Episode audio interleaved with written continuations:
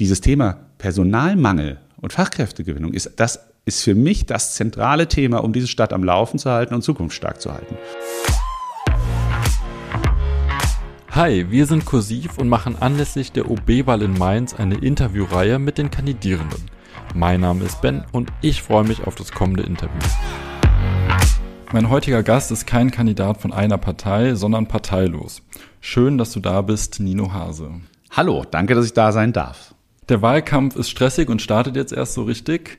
Der Job danach ist nicht viel entspannter. Warum machst du das alles? Die Frage wird mir oft gestellt. Ähm, man könnte sich natürlich auch eine bessere Work-Life-Balance aussuchen. Aber auf der anderen Seite ist der Job eines Oberbürgermeisters, oder zumindest sehe ich es so, es ist für mich ein Idealismus, der dahinter steckt.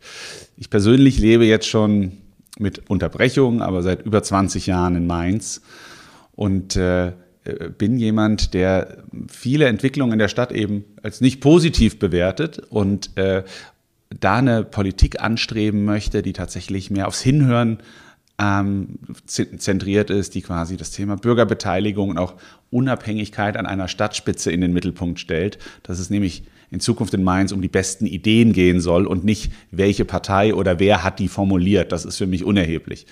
Und das ist für mich ein ganz starker Antrieb und äh, deswegen bin ich schon beim letzten Mal angetreten. Das war ja nach der Bibelturmgeschichte, ne? die ist ja auch in Mainz äh, mittlerweile recht bekannt. Und deswegen war für äh, meine Frau und mich auch klar, wir haben auch schon jetzt im Sommer darüber gesprochen, dass man jetzt sich mal wieder positionieren kann. Ne? Nach dieser letzten äh, Wahl hat man erstmal sich ein bisschen geschüttelt, neu orientiert. Ähm, und es war klar, dass man sich wieder im politischen Geschehen hier deswegen einmischt, weil ich diese Punkte Unabhängigkeit und wirklich eine Stadt mit einer starken Bürgerbeteiligung sehr wichtig fand, finde und das ja, dafür einstehen möchte und das vertreten will. Hattest du diesen Drang, Dinge zu verändern und selber anzupacken schon immer oder ist das jetzt erst in den letzten Jahren zum Beispiel durch diesen Bibelturm gekommen? Das war tatsächlich schon immer so. Also das fing dann in der Schule an mit äh, permanent Klassensprecher und dann Gymnasialzweigsprecher und dann irgendwann Schulsprecher. Und zwischendrin habe ich in meiner Heimatstadt damals schon mit 16, also ich bin im, äh, im Raum äh, Frankfurt aufgewachsen, im Kreis Offenbach fairerweise. Das klingt immer nicht ganz so schick, aber so ist es. Und dann habe ich in meinem Heimatort ähm, das erste Jugendforum gegründet. Also das war auch schon für mich klar, wir müssen Menschen auch aus der Bevölkerung eine Stimme geben. Und da habe ich damals dieses Jugendforum gegründet und stand dem auch vor.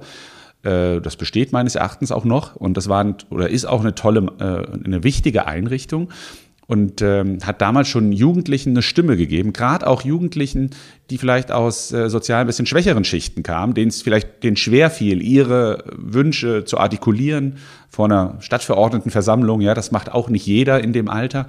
Und da war es toll, dass man da vorne stehen kann und denjenigen die Stimme dann aufnimmt und das dann vertritt. Und das, sag mal, das war schon das erste Mal, dass ich das Thema Bürgerbeteiligung und äh, auch äh, vielen Menschen eine Stimme zu geben, angegangen bin. Also kann ich das wahrscheinlich beantworten mit, das war schon immer so, ja. Und jetzt ist das Ganze geendet in der Kandidatur zum zweiten Mal. Mhm. Du hast dich jetzt ganz bewusst gegen eine Partei entschieden. Erzähl mal. Ich habe mich jetzt weniger gegen eine Partei entschieden als äh, für meine eigene Unabhängigkeit, weil ich glaube, das ist genau das, was äh, Verwaltungsspitzen, Stadtspitzen brauchen. Wir haben sehr viel Einfluss der Parteien auf vielerlei Ebenen, im Stadtrat selbstverständlich, aber auch in der Verwaltung selber. Und ich denke, dass an der Stadtspitze es jemanden braucht, der moderierend auftritt, sodass wir auch wieder in einen richtigen Diskurs kommen, einen politischen Diskurs, wo man Ideen anfängt zu akzeptieren, auch wenn sie von anderen Seiten kommen und sie nicht sofort wegwischt. Sondern es geht hier um eine gute Idee, es geht um die gute Entwicklung für, für Mainz. Und sei es beim Thema Mobilität, sei es beim Thema Tourismusentwicklung, habe ich in den letzten Jahren durchaus gute Anträge im Stadtrat gesehen, die einfach weggewischt wurden, weil es von den falschen, vermeintlich falschen Parteien oder falschen Menschen formuliert wurde, die eben nicht in der Ampelspitze sind. Und ich glaube, diese, diese Art des Schwarz-Weiß-Denkens müssen wir in der Politik überwinden, wenn wir Menschen auch wieder dafür begeistern wollen, weil Diskurs macht Spaß, Debatte macht Spaß. Und es macht eben keinen Spaß, wenn äh, diese Debatte nicht frei und ähm, und auch ergebnisoffen stattfindet. Und dafür stehe ich ein. Ich glaube, das ist ganz wichtig. Und so kriegen wir in meinen Augen die Menschen auch wieder zurück zur Begeisterung für Politik. Also hätte es keine Partei gegeben, bei der du gesagt hättest, für die trete ich an, wenn die dich angefragt hätten? Ich, äh, für mich war klar, also wie gesagt, ich wollte alleine als unparteiloser Kandidat rausgehen. Und ja, wenn dann Parteien gesagt hätten, wir unterstützen das, weil ich weiß auch, dass es innerhalb der Parteien viele Menschen gibt, die sagen, es würde uns gut tun in der politischen Debatte, wenn wir eine überparteiliche Stadtspitze hätten. Ähm, wenn die Parteien, wenn dann einzelne Parteien auf einen zukommen und sagen, wir finden das gut und unterstützen dich, indem beispielsweise Mitglieder bei Veranstaltungen zugegen sind, etc., dann hätte ich gesagt, ja, das ist okay. Aber die Kandidatur sollte auf jeden Fall unabhängig sein. Und das wollten wir noch viel klarer kommunizieren als beim letzten Mal. Deswegen war der Weg, wie er jetzt gegangen ist, auch der, der, für den wir uns von vornherein entschieden haben. Bevor wir jetzt auf deine Inhalte beziehungsweise dich dadurch auch ein bisschen näher kennenlernen eingehen, du hattest jetzt den Vorteil angesprochen, dass du über die Parteien sozusagen drüber stehst, das moderieren kannst. Ähm, es gibt aber ja zum Beispiel jetzt auch den Begriff einer lame duck und du bist ja auch am Ende auf den Stadtrat angewiesen. Klar. Wie willst du das absichern, dass du am Ende nicht deine Ideen gar nicht umsetzen kannst, weil du nicht die Mehrheiten im Stadtrat bekommst? Also natürlich ist Politik ähm, ein Verhandlungsprozess, der permanent am Laufen ist. Und äh, da gibt es wie in vielerlei anderen Organisationen und Firmen gibt es ähm, verschiedene Aspekte, die man bearbeiten muss. Und das ist natürlich zum Beispiel das Vertrauen und äh, die Kommunikation zwischen allen beteiligten Gruppen aufzubauen. Ich weiß, dass es Menschen in verschiedenen Parteien in Mainz gibt, die das sehr unterstützen, was ich tue. Und wenn man das Gespräch mit den Parteien als Ganzes sucht und da in der Kommunikation, in der Interaktion bleibt, bin ich überzeugt davon, dass man gemeinsam auch Anträge entwickeln kann. Das kann hier und da auch natürlich mal, oder es ist immer ein Kompromiss. Aber ich bin überzeugt davon, dass auch im Stadtrat geschaut wird, was ist die beste Lösung und äh, dass man diese Blockadepolitik überwindet die Gefahr, dass ein Oberbürgermeister, der ja nun mal auch, muss man ja sagen, eine sehr große repräsentative Aufgabe hat, ja. Der Oberbürgermeister ist ja nicht derjenige, der hier äh, die, das politische Geschehen alleine bestimmt, sondern er hat eine gewisse Richtlinienkompetenz. Er ist Chef der Verwaltung, fairerweise mit einer Personalhoheit in der Verwaltung und auch in den städtischen Gesellschaften hat man schon äh, eine gewisse Verhandlungsgrundlage, sage ich mal, um auch dann für seine eigenen politischen äh, Ideen werben zu können. Also das funktioniert schon, aber es ist halt ein permanentes Durchsetzen, ein permanentes Kommunizieren und das, denke ich, kann ich ziemlich gut. Und äh, deswegen glaube ich, dass dieses Modell, wie es auch in anderen Städten schon gut funktioniert hat, auch in Mainz funktionieren kann, weil wir im Stadtrat auch viele vernünftige Menschen haben, die äh, konstruktiv diskutieren wollen. Okay, dann fangen wir jetzt mit dem Thema an. Wohnst du selber zur Miete in Mainz? Ich wohne zur Miete, ja. Dann bist du vielleicht ja sogar selber auch betroffen. Immer mehr Menschen zahlen 50 Prozent oder mehr für den Wohnraum. Ja. Was hast du da für Ansätze, um da entgegenzuwirken? Also wir ähm, haben in Mainz in der Vergangenheit, das muss man fairerweise sagen, äh, hat die Stadt Öl in das Mietfeuer gekippt. Wir haben alle unsere städtischen Grundstücke immer zum Maximalpreis veräußert. Das war ein großer, großer Fehler. Fand ich auch nicht fair, dass alle Parteien da in den letzten Jahren von bezahlbarem Wohnraum äh, gesprochen haben und im Wahlkampf geworben haben und dann jedes Grundstück der Stadt, sei es Heiligkreuz-Areal, sei es unten im Zollhafen, zum Maximalpreis und mit Minimalanteil geförderten Wohnraum rausging. Das hat sich jetzt verbessert langsam, aber die großen Grundstücke sind jetzt auch äh, weg. Insofern ist es relativ leicht, diese Politik zurückzunehmen. Was wir jetzt aber machen müssen, ist, wir haben ja kommunale Wohnbaugesellschaften und deren Gesellschaftszweck ist die kommunale Daseinsvorsorge. Das heißt, sie sollen sich darum sorgen, dass die Leute vor Ort eben auch ihre, ähm, ihre Kosten bezahlen können. Und äh, da stechen natürlich zwei Gesellschaften stark raus. Das ist A, die Wohnbau und das sind auch unsere Stadtwerke. Und beide haben in den letzten Jahren große Überschüsse erzielt. Das ist in dem Sinne nicht ihre Aufgabe sondern diese Gelder ähm, und auch jetzt diese Gelder, die wir, äh, die wir in der Stadt ja erwirtschaftet haben, glücklicherweise jetzt durch den BioNTech, äh, durch die BioNTech-Situation, die müssen wir wieder zurückgeben. Das heißt, wir müssen schauen, dass wir bei unserem kommunalen Wohnbau, wo wir 30 Prozent geförderten Wohnraum haben, jetzt zusätzliche Förderstufen einziehen müssen. Sagen wir mal mit Beschränkung auf 10 Euro den, äh, den Quadratmeter, auch für Menschen eben, die keinen Berechtigungsschein haben, die, Arbeits, äh, die arbeiten, aber sagen, wir sind überfordert jetzt finanziell mit der Situation. Und genauso ist es beim Thema Stadtwerke. Ähm, auch hier gibt es viele, viele lokale Nahversorger, die ein wenig günstiger sind, als wir es hier in Mainz sind. Und das sind diese Sachen, da müssen wir wieder hinkommen, dass unsere Gesellschaften quasi, die müssen, im Grunde müssen die null auf null rauskommen. Die müssen keine Gewinne machen. Und das müssen wir zurück in die Stadt geben.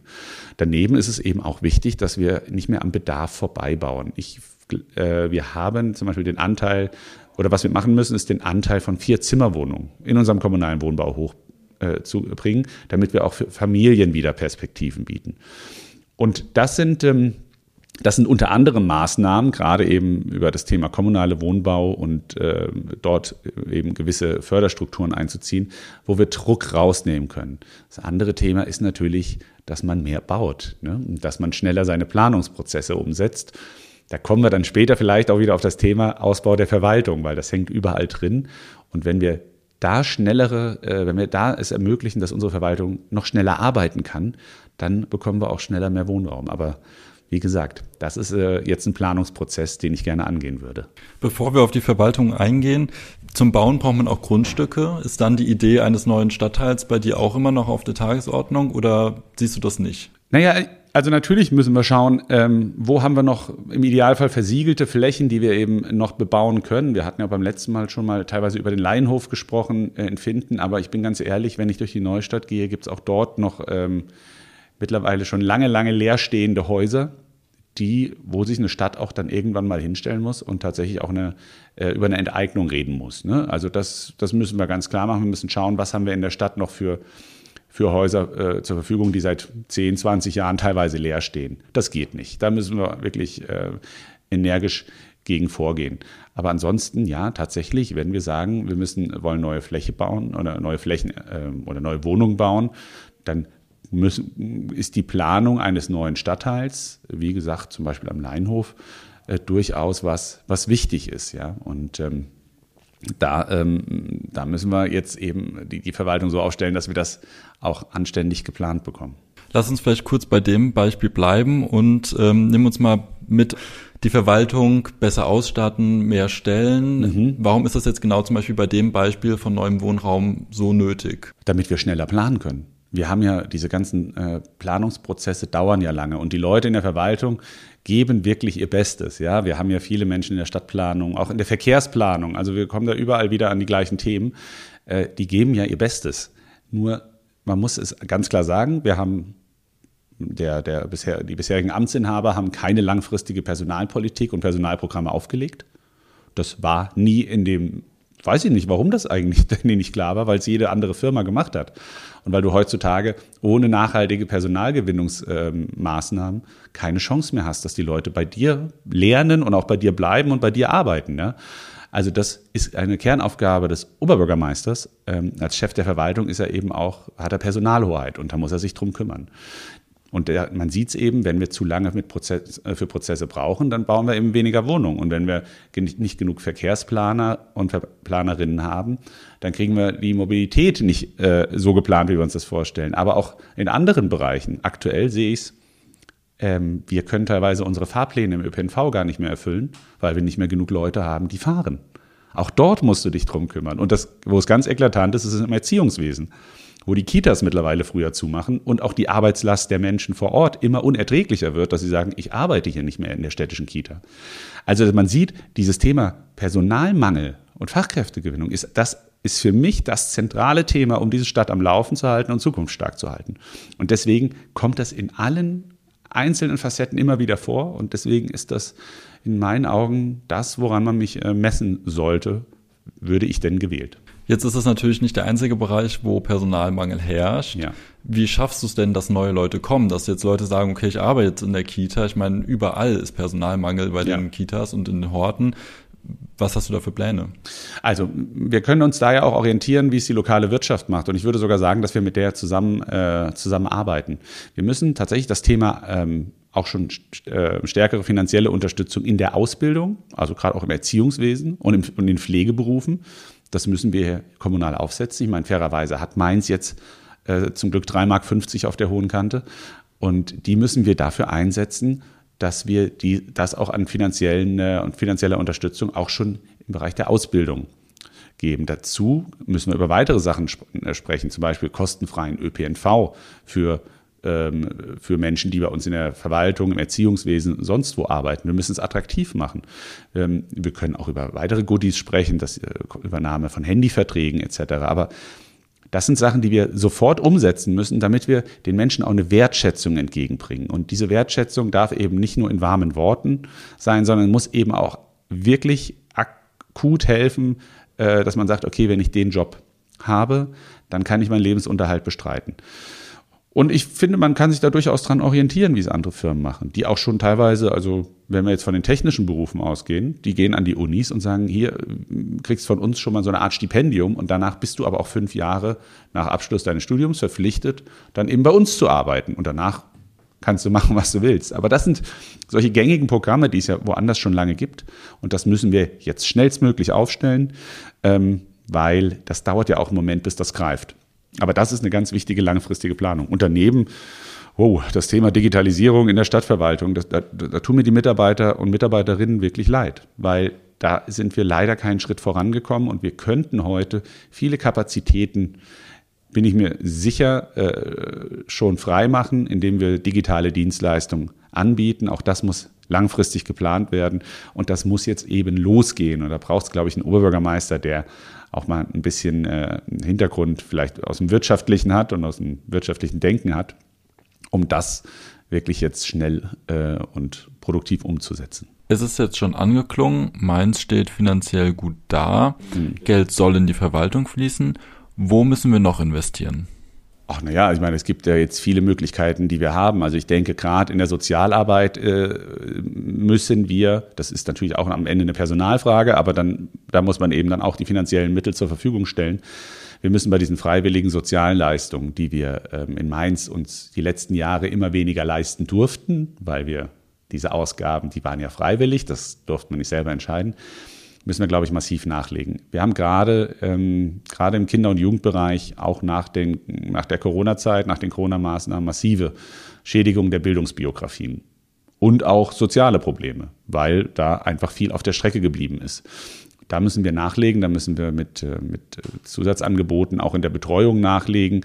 Ähm, wir müssen in die äh, Schulsozialarbeit investieren. Das sind ganz, ganz wesentliche Themen, damit wir gerechte Zukunftschancen auch hier in der Stadt erhalten.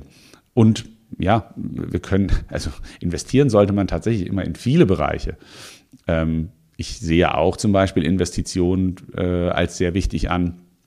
Natürlich auch dann im Thema Bausubstanz und, äh, und, und, so, dass wir schauen, dass unsere Schulen auch wieder aufgewertet werden. Äh, das ist tatsächlich auch ein Thema, was, äh, was jetzt gemacht werden muss. Wird auch gemacht, muss man fairerweise sagen.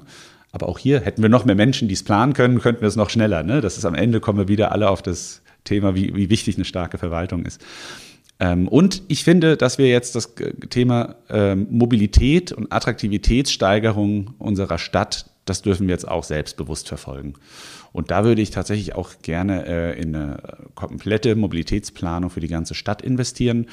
Ähm, ich würde auch gern, ja, ich würde auch gern anfangen, in der Innenstadt dafür zu sorgen, dass wir Flächen zurückgewinnen, dass wir quasi investieren darin, dass äh, wir Anwohnerinnen ähm, die Möglichkeit geben, ähm, auch gerne mit dem Aufpreis bei den, bei den Anwohnertickets in Parkhäuser zu fahren, dass wir dann Parkflächen in der Stadt zurückgewinnen können, dass wir mehr Grünflächen, mehr Platz für Radwege und Fußgänger haben und auch mehr Platz für Gastronomie haben, dass wir wieder eine attraktive Innenstadt bekommen. Das ist für mich auch ein wesentliches Thema, was Mainz lebenswert erhält. Bevor wir da jetzt weiter drauf eingehen, wie sichern wir denn, dass wir jetzt in Zukunft immer diesen guten Haushalt haben? Also klar, wir müssen in ganz viele soziale Aspekte investieren, aber wie bleiben wir denn als Standort für die Wirtschaft attraktiv und werden vielleicht noch attraktiver? Also ähm, ich bin natürlich, ich bin Chemiker, ich bin Naturwissenschaftler, ich habe das äh, Werkeln von BioNTech auch schon sehr, sehr lange verfolgt. Nach einem, ich hatte mal ein Forschungspraktikum an der Uni das beschäftigte sich mit denen und seitdem äh, verfolge ich da, was äh,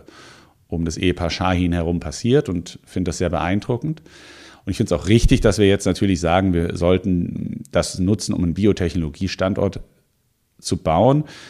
Ich finde tatsächlich auf der anderen Seite aber, dass da, es ist nicht alles. Also eine Stadt muss sich diversifizieren, ne, auch in der Wirtschaft. Das heißt, es kann jetzt nicht nur sagen, wir machen jetzt nur noch Biotechnologie. Das ist zu risikoreich. Und deswegen ähm, sollten wir auch jetzt bei aller Euphorie schauen, was haben wir noch für Schätze in Mainz, die wir entwickeln können. Und ich sehe natürlich A, ähm, unseren Tourismus noch nicht bei weitem nicht so ausgebaut, wie es sein könnte. Wir sind Gutenbergstadt, wir sind eigentlich in meinen Augen die deutsche Weinhauptstadt. Das wissen nur zu wenig Leute in Deutschland. Also das sollte man einfach mal, das sollte man wirklich mal äh, touristisch entwickeln. Da geht es auch darum, ähm, zum Beispiel unsere Schätze wie oben Kupferbergterrassen. Das ist die tiefste Sektkellerei der Welt. Da liegt das größte Fass drin, das größte Weinfass, was je benutzt wurde. Und das liegt da einfach relativ, tja, unentwickelt. Und dort oben haben wir wirklich Platz, ähm, auch solche, auch touristische Attraktionen zu bauen. Ähm, das ist was, das finde ich sehr, sehr wichtig, um uns zu diversifizieren. Und wie hält man den Standort stabil? Auch hier, wir kommen, wir kommen an ein Thema. Und deswegen halte ich das Thema Fachkräfte für so zentral, weil es eben ein Oberbürgermeister-Thema ist und weil es das Thema ist, was die lokale Wirtschaft am Laufen hält. Wir haben jetzt das Problem zum Beispiel mit vielen Leerständen in der Innenstadt, aber auch in den Ortsteilen. Dort machen reihenweise gerade so Metzger und alteingesessene Betriebe zu. Und du brauchst Fachkräfte, damit diese äh, Nahversorger offen bleiben. Ja? Also das heißt, um eine Stadt lebendig zu halten, brauchst du Menschen, die hier arbeiten. Und das ist das große Problem.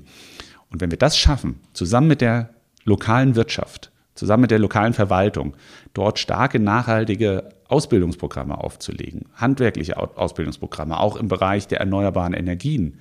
Wir wollen alle PV ausbauen, aber wir brauchen Menschen, die, die, die das auch bauen. Ja?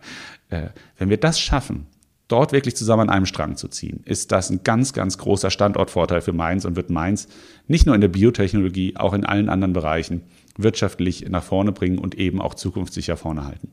Was braucht denn jetzt der Metzger, der zum Beispiel gerade zumacht? Vielleicht ja. klar Personal. Ja, er braucht Personal. Und wie stärkst du das? Auch hier wieder. Wir müssen dieses Thema Stärkung von Auszubildenden und Auszubildenden Auszubildenden, das ist schwierig in dem Wort, ich würde vielleicht bei Azubis bleiben. ähm, auch hier ist es das gleiche Thema. Wie äh, liefern wir den Leuten, die hier eine Ausbildung vor Ort machen? Müssen wir schauen, wir müssen ihnen günstigeren, zum Beispiel Wohnraum zur Verfügung stellen. Hier müssen wir investieren. Wir müssen den Leuten kostenfreien ÖPNV geben. Ja, wir müssen, äh, wir müssen schauen, dass wenn es uns eben auch möglich ist, zum Beispiel eben in den Verwaltungsberufen, dass dort schon in der Ausbildung mehr gezahlt wird. Und dann muss man das eben auch vertraglich so hin, äh, hin oder festlegen, dass die Leute dann auch hier vor Ort bleiben. Das kann man machen. Das ist, das machen viele, wie gesagt, das machen viele Firmen ja auch, dass man sagt, drei Jahre bleibst du dann schon noch hier, ansonsten musst du es zurückzahlen. Ähm, das sind Sachen, die, äh, die gehen. Und vor allem das Schöne an der Nummer ist, finde ich, es machen jetzt auch andere Kommunen hier im Umland so, beziehungsweise es gibt andere Tarifverträge, beispielsweise in Hessen, gerade im Erziehungswesen, und dorthin wandern dann die Leute ab. Aber das ist ja nicht sozial verträglich. Es bringt ja nichts, dass die eine Kommune gegen die andere um die paar Leute kämpft, die es auf dem Markt gibt, sondern wir müssen ja es schaffen, dass wir diesen, ähm, den Bewerberpool vergrößern. Ja, dass wir mehr Leute dahin bringen, sagen, das ist ein toller Beruf, aber die Arbeitsbedingungen momentan sind nicht toll. Und das, äh, für die Arbeitsbedingungen sind wir verantwortlich. Dass der Beruf toll ist, das ist, liegt in der Natur der Sache, aber davon kannst du ja am Ende vom Monat auch nicht deine Miete zahlen. Und das ist eben äh, der Punkt, wo, der, wo die Verwaltung, wo der Staat tatsächlich dann helfen müssen. Kursiv, das ist mehr als ein Schriftstil. Schau bei Instagram und Facebook gerne unter kursiv.report vorbei, folge dem Podcast, damit du nichts mehr verpasst. Lass uns zum Verkehr kommen. Du hast gerade eben schon kurz angesprochen, den Verkehr in Mainz komplett neu denken. Was schwebt dir davor? Also es gibt ja immer, und das ist ja auch, äh, finde ich, eine Stärke so einer unabhängigen Kandidatur, dass man äh, bei Ideen offen ist und man darf aus verschiedenen Lagern, darf man äh, Grundsätze mit aufnehmen. Ich habe das beim letzten Wahlkampf mitbekommen, als ich dann einmal eine Fahrradspur vorgeschlagen habe, Richtung, äh, Richtung Rhein auf der Kaiserstraße, wo es ja eh drei Spuren äh, gibt. Da, wurde, da war großer Aufschrei äh, auf, auf der Seite der CDU, um Gottes Willen, nie wieder äh, eine Fahrradspur oder eine Autospur weniger für eine Fahrradspur. Und dann gibt es eben die andere Seite, sagen wir mal hier bei den Grünen, die sagen, nee, morgen 0% Autos in der Innenstadt und wir machen einfach alle Parkplätze weg und dann wird sich das schon regeln. Und ich finde, beides für sich genommen ist einfach keine, ja, keine langfristig gedachte und ähm, umsetzbare Politik. Also ich strebe schon an, dass wir den Autoverkehr deutlich reduzieren und das müssen wir uns überlegen, was sind die größten Probleme? 30 Prozent des Autoverkehrs in der Innenstadt sind Parksuchverkehr. Das heißt, die Menschen fahren 30 Prozent im Kreis und suchen Parkplätze. Das, muss das müssen wir sofort unterlassen. Wir müssen gerade für Anwohner äh, und Anwohnerinnen der Innenstadt äh, ein ähm, Programm auflegen oder einen Anwohnerparkausweis auflegen, der berechtigt, dass du die Parkhäuser nutzt. Aber eben nur die Parkhäuser und nicht, die, nicht alle Freiflächen in der Innenstadt. Und das, äh, die Flächen müssen wir zurückgewinnen. Wir haben genug Stellplätze in den Parkhäusern. Wir haben mehrere tausend Stellplätze um die Innenstadt herum. Das heißt, hier könnte man anfangen, hier muss man anfangen, weil man da eben schöne Alternativen hat. Und dann müssen wir Flächen zurückgewinnen für andere Verkehrsformen, aber auch für Sharing-Angebote. Und das macht es attraktiv. Und ich habe es selber gesehen in meinen Jahren in München. Wenn du ein attraktives Angebot hast, dann steigst du um. Dann nutzt du dein Auto gar nicht mehr. Ja? Dann kannst du auch dann überlegen, brauche ich es überhaupt noch? Aber das ist eben ein Prozess und man darf nicht mit der Brechstange sagen, wir machen es jetzt ab morgen so und das ist es. Das halte ich nicht für richtig. Und natürlich, äh, wenn man dann es schafft, dort Flächen freizugeben, dann geht es auch um Flächen natürlich für den ÖPNV. Ähm, ich muss gestehen, der ÖPNV in Mainz ist natürlich auch ähm, relativ teuer. Er ist auch nach der letzten Wahl, wo ich, als ich Kandidat war, hieß es, er wird günstiger. Dann ist er vier Wochen nach der OB-Wahl, ist er teurer geworden. Äh, ja, das hängt sicherlich auch am RMV. Aber auf der anderen Seite, wenn man es verspricht, dann sollte man dann auch zumindest dann auf, auf Mainzer Ebene hätte man es subventionieren können. Das fand ich nicht fair. Aber so macht man ihn eben nicht attraktiv. Und auch hier, ich meine, ich weiß, ähm, meine Frau schimpft mich immer, weil sie sagt, Nino, kommst ja oft mit dem gleichen Thema, aber es ist ein Problem, was sich durch vieles zieht. Es ist der Personalmangel. Wir haben aktuell nicht genug Personal, um unseren ÖPNV äh, fahrplangerecht fahren zu lassen. Wir müssen an vielen Stellen auf äh, Ferienfahrpläne umstellen, weil wir nicht genug Menschen haben. Und das ist doch ein Kernproblem. Ja? Also wenn ich etwas nicht attraktiv gestalte und die Taktung schlecht ist, dann nutze ich es eben nicht. Ich nutze es, wenn ich mich darauf verlassen kann. Und das ist die Aufgabe unserer Stadt, verlässliche Mobilität anzubieten äh, und gleichzeitig sinnlose Verkehrsströme. Ähm, und da finde ich dieses permanente, wir dürfen uns an jeder Straße einen Parkplatz suchen, gehört für mich dazu und ähm, sollte eigentlich ein Kern sein eines neuen Mobilitätskonzepts. Bei der Attraktivität sind wir ganz schnell auch bei Ticketpreisen. Du hast jetzt schon mhm. gesagt, für die Verwaltung und vielleicht für Ausbildungsberufe das auch kostenlos zu machen. Mhm. Auch für alle kostenlos? Also wenn man den ÖPNV für alle kostenlos macht, zeigen eben äh, Erfahrungswerte, kommt man sehr, sehr schnell an die Kapazitätsgrenzen. Und ich glaube, es ist niemandem geholfen, wenn wir jetzt sagen, ab morgen ist der ÖPNV kostenlos, aber alle Busse sind überfüllt, wir haben eh die Taktung runtergeschraubt, dann ist es eben kein attraktives Modell. Das heißt, wir müssen erstmal sicherstellen, dass wir die Kapazitäten ausbauen, dass wir quasi einen ÖPNV haben, der auch das leisten kann, was wir uns vorstellen. Und ähm, dann sollten wir natürlich auch anfangen, finde ich, punktuell uns dorthin anzunähern. Es ist natürlich auch immer eine Finanzfrage und man muss das in meinen Augen behutsam machen. Wenn du äh, zum Beispiel anfängst, einzelne Tage kostenfrei zu machen, sagen wir das Wochenende, ja, und du machst dauerhaft samstags kostenfreien ÖPNV, dann musst du für zwei Sachen, also musst du eben dafür auch sorgen, dass es auch mit dem Umland abgestimmt ist. Ja, also gerade in unserem Landkreis, mit dem muss es abgestimmt sein.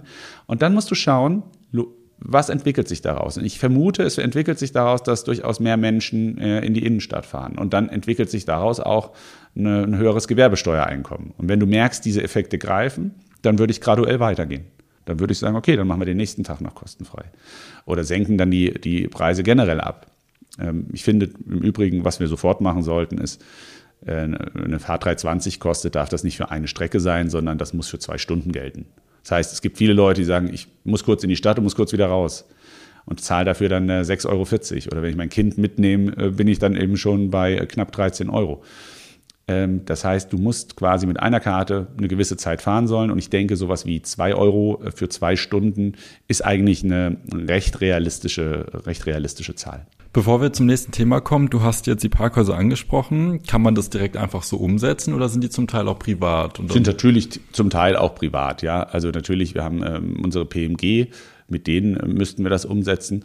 Ähm, und ich würde natürlich erstmal das Gespräch suchen mit den anderen äh, Parkhausinhabern, äh, weil man, oder den Gesellschaften, die, äh, die diese Parkhäuser betreiben. Weil denen geht es natürlich auch so, dass sie zum Beispiel nachts keine Einnahmen haben. Also die stehen, aus, die stehen überwiegend leer. Und wenn man jetzt ein Modell schafft, wo man sagt, natürlich ein Anwohnerparkausweis, der äh, vielleicht sowas wie 15, 20 Euro im Monat kostet, dann eben für alle.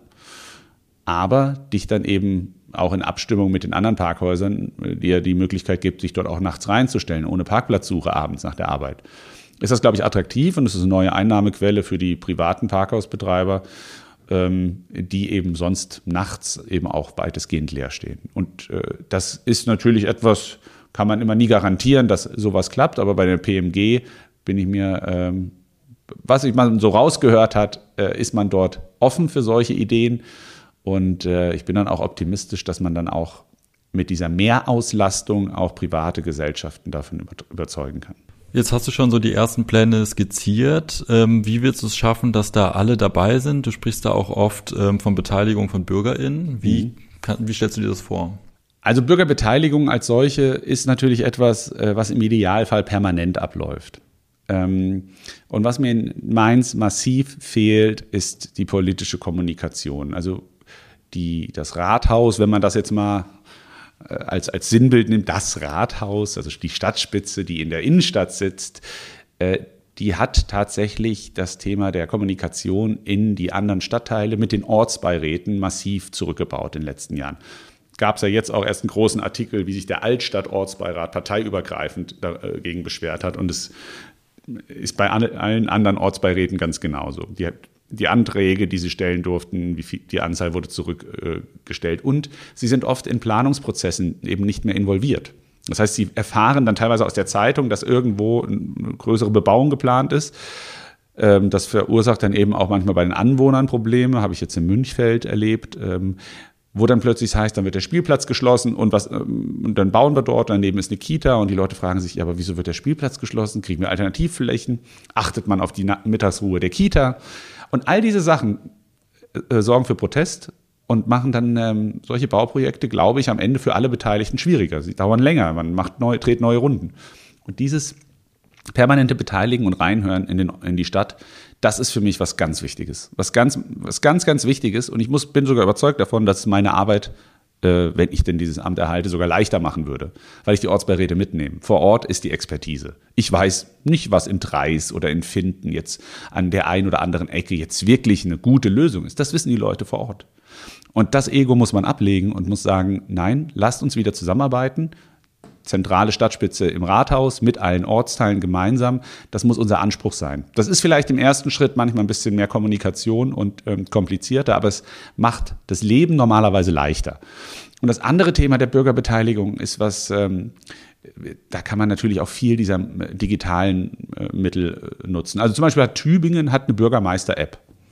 So, da kann permanent, können quasi Themen gestellt werden. Die kannst du dann mit verschiedenen, muss dann natürlich Unterstützer sammeln und wenn das eine gewisse Relevanz hat, dann muss sich auch der Stadtvorstand damit beschäftigen. Und das halte ich für sehr sinnvoll. Und nochmal, es macht mir, glaube ich, sogar die Arbeit am Ende vom Tag leichter, weil ich die Expertise aus der Stadt mitnehme. Und ähm, ja, das sind Sachen, die mir, die mir eigentlich sehr am Herzen liegen. Das hängt natürlich auch so ein bisschen aus meiner politischen Historie mit Bibelturm und Bürgerbeteiligung und ich gesehen habe, wie doll das eskalieren kann, wenn man es nicht macht. Und ähm, deswegen wäre es in der Stadt immer sehr gut beraten, dort sich ergebnisoffen mit allem zu beschäftigen, was aus der Stadt kommt. Und ich glaube, das kann ein unabhängiger äh, Oberbürgermeister am besten. Alle mitnehmen müssen wir auch beim Klimaschutz. Mainz ähm, soll, muss bis 2035 klimaneutral werden. Wie schaffen wir das? Ich habe letztens schon gesagt, dass ich mit dem Label klimaneutral ein, ein kleines Problem habe, weil es sehr undefiniert ist. Heißt das jetzt, wir kompensieren den Rest, den wir nicht machen, durch irgendwelche Aufforstungsprojekte? Was, was soll das bedeuten, das klimaneutral? Und ähm, ich persönlich bin eher dafür, dass wir uns, äh, dass wir uns äh, Ziele setzen. Auch hier muss man wieder, ich, man kommt leider momentan nicht umhin, aber Tübingen hat da sehr gute Arbeit gemacht in den letzten äh, zehn Jahren. Ähm, und die haben sich Ziele gesetzt. Sie haben gesagt, wir wollen 70 äh, Prozent unserer, äh, unserer Energie, die wir hier in der Stadt verbrauchen, auch auf dem, auf dem Stadtgelände, ähm, also die wir städtisch verbrauchen, auch auf dem, auf dem Stadtgelände erzeugen. Und das muss auch unser Ziel sein. Der Ausbau der Erneuerbaren auf dem Stadtgebiet in Mainz war leider schlecht. Also es hat, ist kaum vorangekommen. Wir müssen unsere städtischen Liegenschaften äh, dazu verpflichten, dort, wo es geht, PV-Anlagen aufs Dach zu montieren. Ähm, daneben müssen wir uns auch langsam mit dem Thema Abwärme der Industrie beschäftigen, weil das Thema Abwärme und Nutzung äh, derer ähm, ist aus irgendeinem Grund oft in der öffentlichen Diskussion viel zu niedrig angesetzt. Das ist eine, eine gute Quelle, gerade eben beim Thema Heizen äh, auch schon benutzte oder Abwärme zu nutzen und damit ähm, Gas und auch teilweise Strom einzusparen.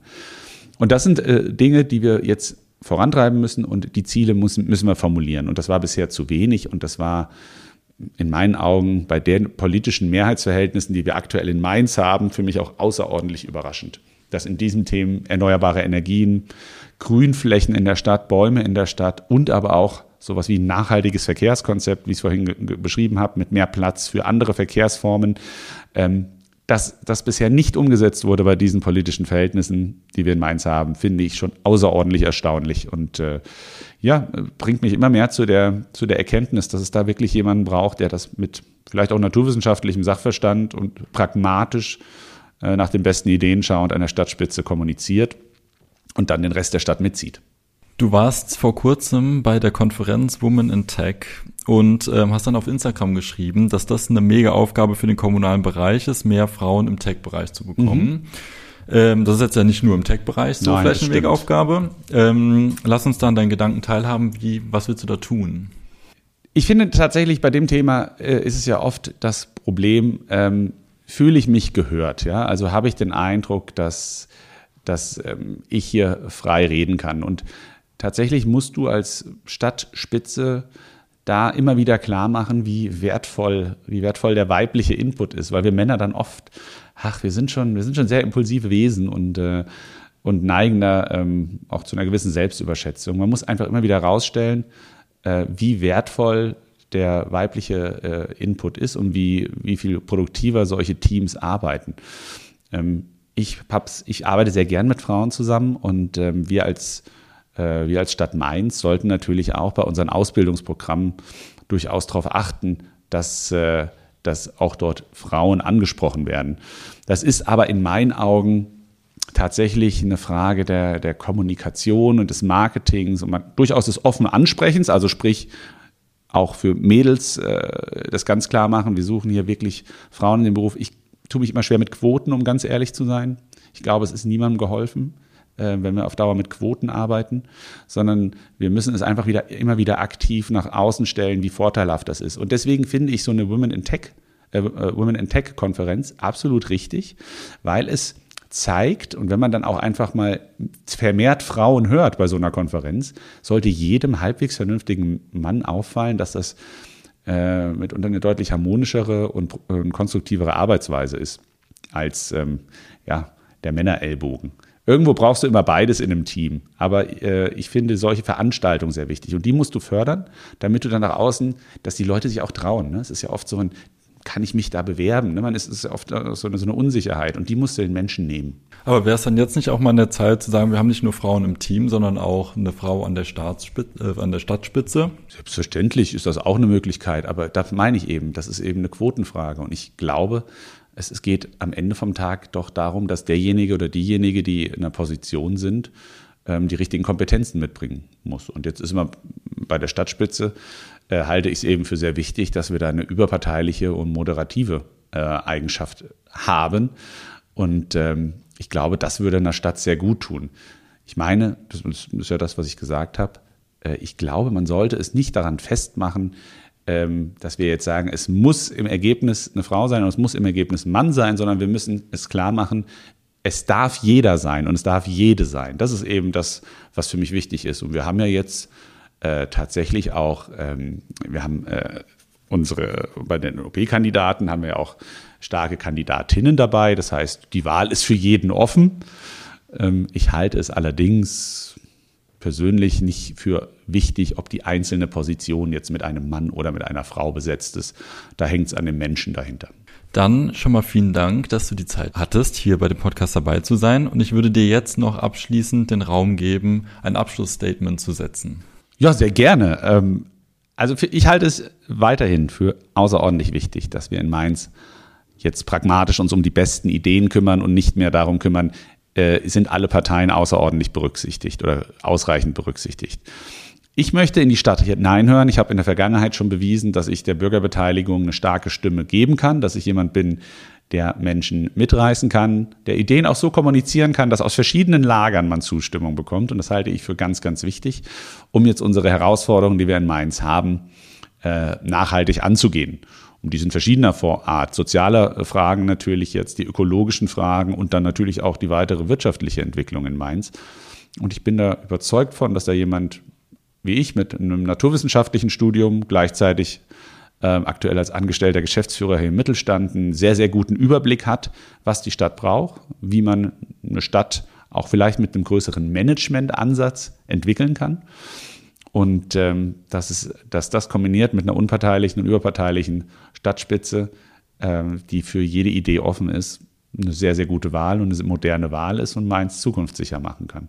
Deswegen werbe ich um die Stimme und äh, bedanke mich bei dir ganz herzlich für dieses schöne Interview. Das war das Interview mit Nino Hase. Hiermit endet jetzt auch unsere Interviewreihe mit den Kandidierenden. Werde selbst kursiv und lass uns in den Kommentaren auf Facebook und Instagram über die Folge diskutieren. Dort findet ihr uns unter kursiv.report.